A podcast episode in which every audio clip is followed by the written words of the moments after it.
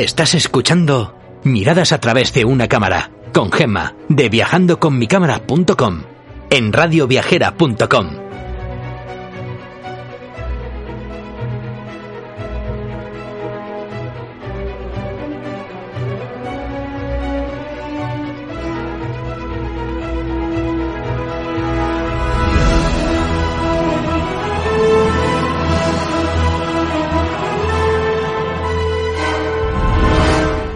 viajeros, aquí comienza un nuevo programa de radioviajera.com dedicado a acercaros a esos lugares del mundo donde podréis conseguir bonitas fotografías. Soy Gemma de viajandoconmicámara.com y hoy vamos a hablar de otro de los grandes destinos turísticos nacionales. Se ha escrito tanto sobre ella que si no la conoces, mm, sin duda es un imprescindible y si la conoces, siempre es repetible. La ciudad de colorido vibrante tiene personalidad y un talante muy muy agradable. Es breve el tiempo que pasas en ella, pero infinito siempre su recuerdo. Córdoba, conocida como la ciudad de los versos, está situada en la comunidad autónoma de Andalucía y linda con Ciudad Real, Badajoz, Sevilla, Málaga, Granada y Jaén. Por cada paso que das hay varios posibles caminos y todos serán pura poesía, de ahí que sea conocida como la ciudad de los versos como lo son los poemas de Luis de Góngora o de Pablo García, que han realizado las composiciones más bonitas que jamás se han escrito sobre la ciudad andaluza y el río Guadalquivir. De hecho, para quien no lo sepa, Córdoba cree que la poesía no solamente está para leerla. ¿Y qué es lo que hace? Pues que también la utiliza para recorrer la ciudad. Y de ahí que desde hace ya tiempo celebra el festival denominado Cosmopoética, al que acuden muchísimos poetas de todo el mundo. Así que nada, coged las cámaras de fotos que nos vamos a recorrerla. Con sus motes y apellidos, con sus calles y baldíos, con su río y su cañada, con fantasmas y peladas, Córdoba va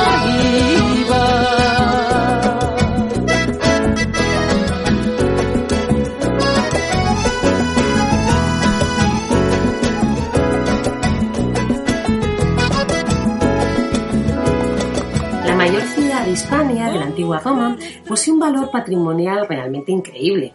Podemos comenzar, por ejemplo, por el puente romano, el cual se amaca sobre las aguas calmadas del mayor río de Andalucía y está flanqueado por la torre de la, de la Calahorra. Hoy en día alberga el Museo de la Ciudad.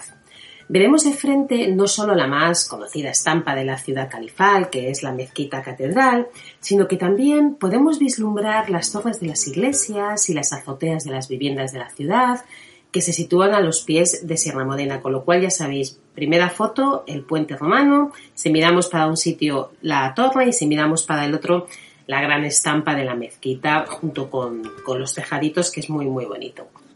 Si cruzamos el puente y vamos hacia la mezquita, ahí se encuentra tras la puerta del puente el conocido triunfo de San Rafael, mandado construir entre 1765 y 1781 por el Cabildo Catedralicio sobre el solar de un antiguo hospital.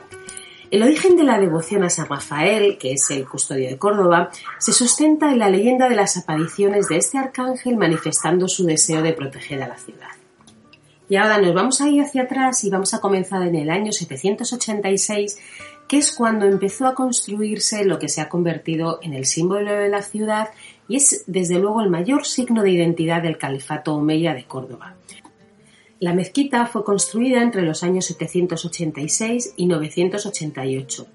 Se empezó a construir sobre la antigua iglesia visigoda de San Vicente, de la cual todavía quedan restos arqueológicos. La gran obra de arte se construyó por fases. Abderramán I fue el impulsor y luego Abderramán II, Al-Hakam y Al-Manzor continuaron con sus ampliaciones. Durante su segunda ampliación se realizaron dos de los lugares más bonitos de la misma. Lo que es la Maxura, que para, que no sepa, quien no sepa lo que es, es el lugar donde se sitúa el califa o el imán durante las oraciones públicas. Y el Mihrab, que es el nicho semicircular, el cual indica la dirección de la Meca. Bueno, pues con posterioridad, tras la entrada del rey Fernando III en Córdoba en el año 1236, la mezquita se consagró como Catedral de Córdoba y fue en el siglo XVI cuando se plantearon construir en el centro del templo musulmán una catedral cristiana con un crucero y un nuevo altar mayor de estilo renacentista. En 1984 consiguió el título de Patrimonio de la Humanidad por la UNESCO. La verdad es que es increíble porque estás en medio de una mezquita y justo ahí tienes mm, lo que es una catedral cristiana. La verdad es que es un sitio, bueno, aparte por supuesto hicimos una obra de arte, eh, es un sitio increíble para visitar, para fotografiar. Cualquier mm, sitio tenéis una maravillosísima fotografía, las, las fotos en diagonal son increíbles con los arcos. Sé que aquí cualquier rincón mm, lo disfrutaréis muchísimo. Al llegar a la mezquita, lo primero que se puede admirar son sus puertas, que poseen gran maestría artística. Por ejemplo, podéis ver la Puerta de los Deanes, que es la más antigua del complejo monumental, que es de tradición visigoda, y alterna lo que es la piedra y el ladrillo. Por ejemplo, también la Puerta de las Palmas, conocida como el Arco de Bendiciones, ya que era el enclave en el que se procedía a la bendición del pendón real como parte del rito de coronación de cada nuevo monarca. También encontramos, por ejemplo, la Puerta del Perdón, que es donde aparecen restos de pinturas murales. Bueno, hay varias. Pero accedáis por la que accedáis, siempre vais a llegar a lo que se conoce como el Patio de los Naranjos, llamado así por la cantidad de naranjos plantados desde el siglo XV. También se pueden ver olivos, cipreses, además de una fuente que se llama la Fuente de Santa María y la Fuente del Cinamomo. Ricardo Molina lo describió con una frase que a mí me encanta. Dice, es una isla de sombra, de silencio y de perfume. Pues bueno, debajo del patio se encuentra un gran aljibe que proporciona el agua necesaria para que las purificaciones que necesitan los musulmanes antes de entrar en la mezquita se las puedan proporcionar. Y una vez en su interior se puede observar pues la impresionante sucesión de arcos y columnas conocido como el bosque de columnas o bosque de palmeras, el alminar que se encuentra en el interior de la torre del campanario, el mihrab, como os decía antes, que está decorado en mármol y muestra bueno, pues la grandeza de la ciudad en el momento ese de la construcción. Además, la mezquita cuenta con capillas cristianas, tales como por ejemplo la de Villaviciosa o la del Sagrario la de San Bartolomé, donde por cierto, para los que nos gusta la literatura, que sepáis que allí está enterrado Luis de Góngora. Es un poeta que nació y murió en Córdoba, que también fue bautizado en la propia catedral y murió en 1576. Además de todo esto, también podemos encontrar unas preciosísimas columnas que están hechas, bueno, pues por diferentes construcciones, diferentes momentos. Hay una muy famosa que es la del cautivo, la del infierno, pero a mí, si os digo la verdad, lo que más me sorprende eh, es la construcción de la catedral en el interior de la misma, ¿no? Mm, creo que hace que sea un monumento único en el mundo y desde luego no podéis perderos el altar mayor, el crucero y el coro. Es realmente una obra de arte donde vais a poder estar todo el tiempo que queráis porque no os vais a cansar y ya sabéis, a mí las fotos desde el diagonal para coger todo lo que se conoce como bosque de, arcos me parece realmente increíble. Tiene una luz además muy buena, con lo cual, bueno, lo vais a disfrutar muchísimo. Muy cerquita de lo que es la mezquita podemos encontrar el Alcázar de los Valles Cristianos, construido en el siglo XIV por orden de Alfonso XI. Pero toma su nombre de Isabel de Castilla y Fernando de Aragón, quienes estuvieron en él durante la segunda mitad del siglo XV.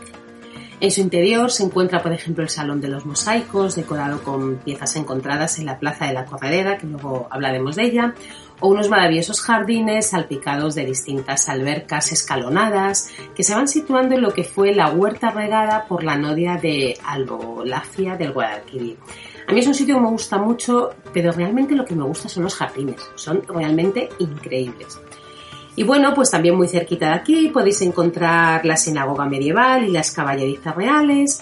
Y una cosa muy famosa que se encuentra en su cercanía, que es una de las esculturas de bronce en homenaje a todas aquellas vecinas y vecinos que cuidan de los patios de la ciudad y cuya labor ha permitido que la UNESCO declare Patrimonio Inmaterial de la Humanidad la fiesta de los patios de Córdoba.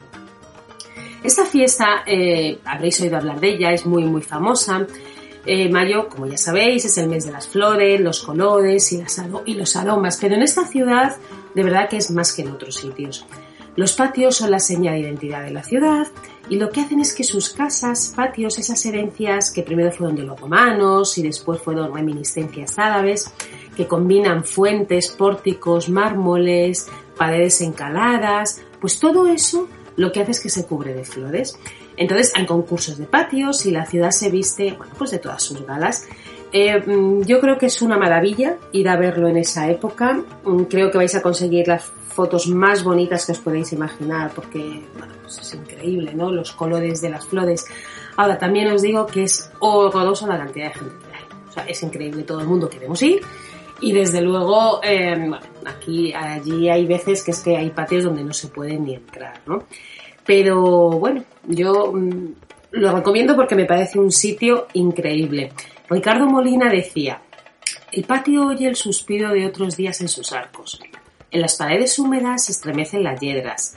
Lilas, jazmines y celindas tiemblan gozosos en el aire tibio bajo el beso fugaz de las abejas. Si os interesa podéis seguir leyendo a Ricardo Molina, que la verdad es que lo explica muy bien, es muy bonito y siempre con su, por supuesto, con ese arte poético que tiene, ¿no? Pero yo no os voy a seguir diciendo lo que dice porque si no mm, lleno todo el programa y no os cuento todo lo que me queda.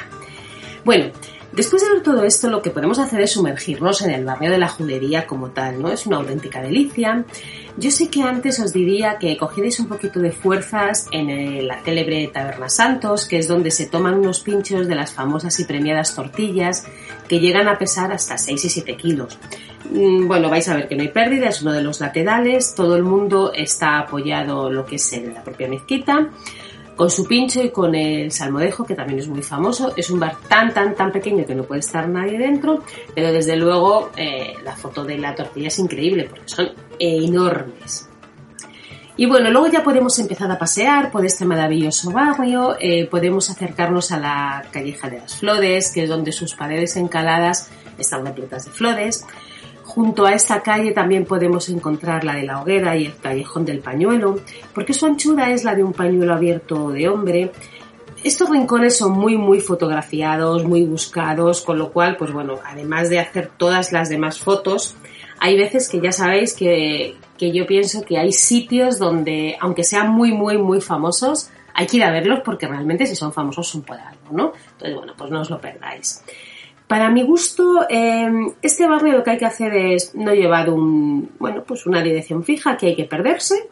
Hay que perderse por sus calles, hay que disfrutar de sus rincones y así podéis encontrar lugares como por ejemplo la Casa de las Cabezas, donde se puede hacer un recorrido por la Córdoba medieval.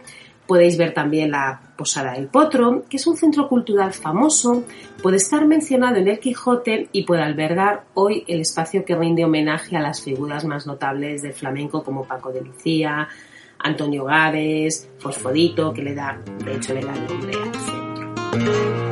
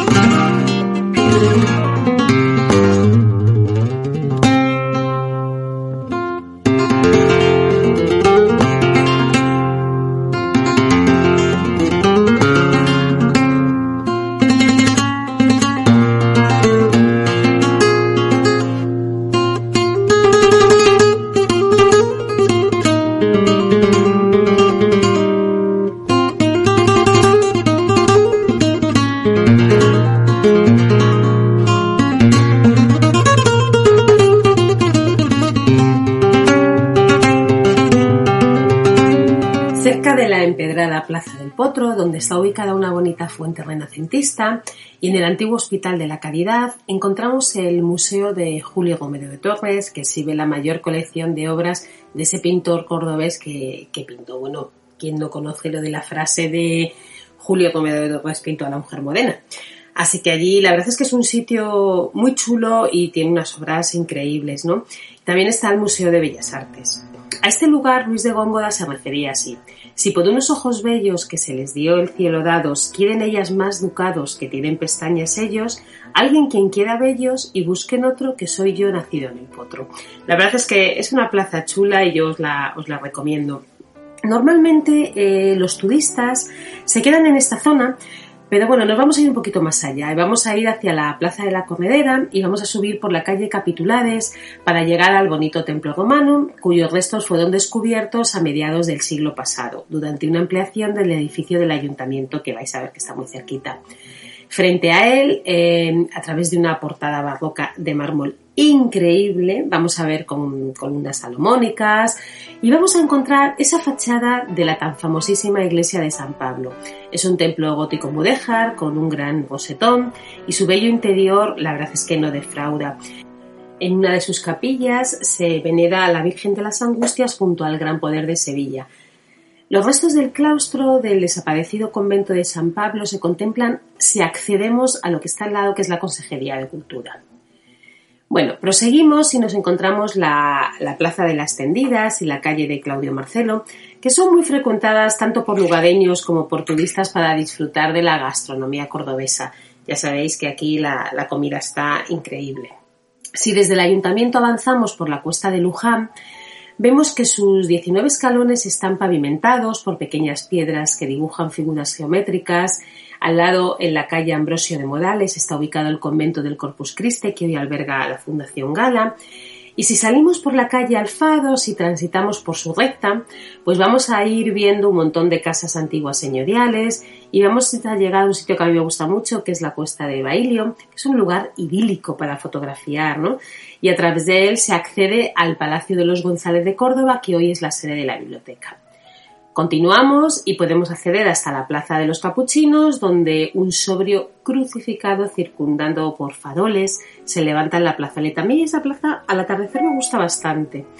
Y ahí se halla también la iglesia conventual del Santo Ángel, aunque es popularmente conocida bueno, pues como el nombre de los capuchinos. Esta iglesia es, bueno, tan, tan, tan sumamente austera que la verdad es que te deja un poco así, ¿no? Pero bueno, en el interior se encuentra el altar mayor, está compuesto por lienzos y un templete de principios del siglo XX. Y, bueno, yo como siempre me refiero a Ricardo Molina porque habla mucho de, Córdoba y dice, ese lugar era un rectángulo de cal y cielo. Y es que es verdad, es, es increíble, ¿no? Y bueno, luego sí que os diría que no os vayáis de Córdoba sin visitar esos baños árabes que son increíbles, donde podéis disfrutar de, unas termas de agua templada, caliente, fría, salas de vapor que son muy chulas. Y dados un paseo por toda la ciudad, vais a encontrar sitios muy, muy bonitos, pero yo creo que esto es lo imprescindible, imprescindible. No dejéis de paseados por la ribera del río, justo por el otro lado, enfrente de la mezquita, vais a encontrar las vistas preciosas. Ahí hay un montón de bares, restaurantes donde podéis hacer bonitas fotos. No os perdáis ese salmodejo, ese rabo de todo de Córdoba que está increíble. Y nada, disfrutad muchísimo de la ciudad y bueno, viajeros, espero que os haya gustado nuestro pequeñísimo recorrido por esta artística ciudad. Os animo a escucharnos en radioviajera.com, ha bajado los podcasts a través de las diferentes plataformas y muy muy prontito ya podréis escucharla también a través de la app. Y si queréis ver alguna de las fotitos que hemos comentado o tenéis alguna duda o pregunta, podéis visitar mi blog viajandoconmicámara.com donde estaré encantada de compartir con vosotros cualquier información que necesitéis. Y nada, ya sabéis, si os apetece, nos vemos la semana que viene para visitar otro precioso lugar de nuestro maravilloso mundo. Que paséis una feliz semana.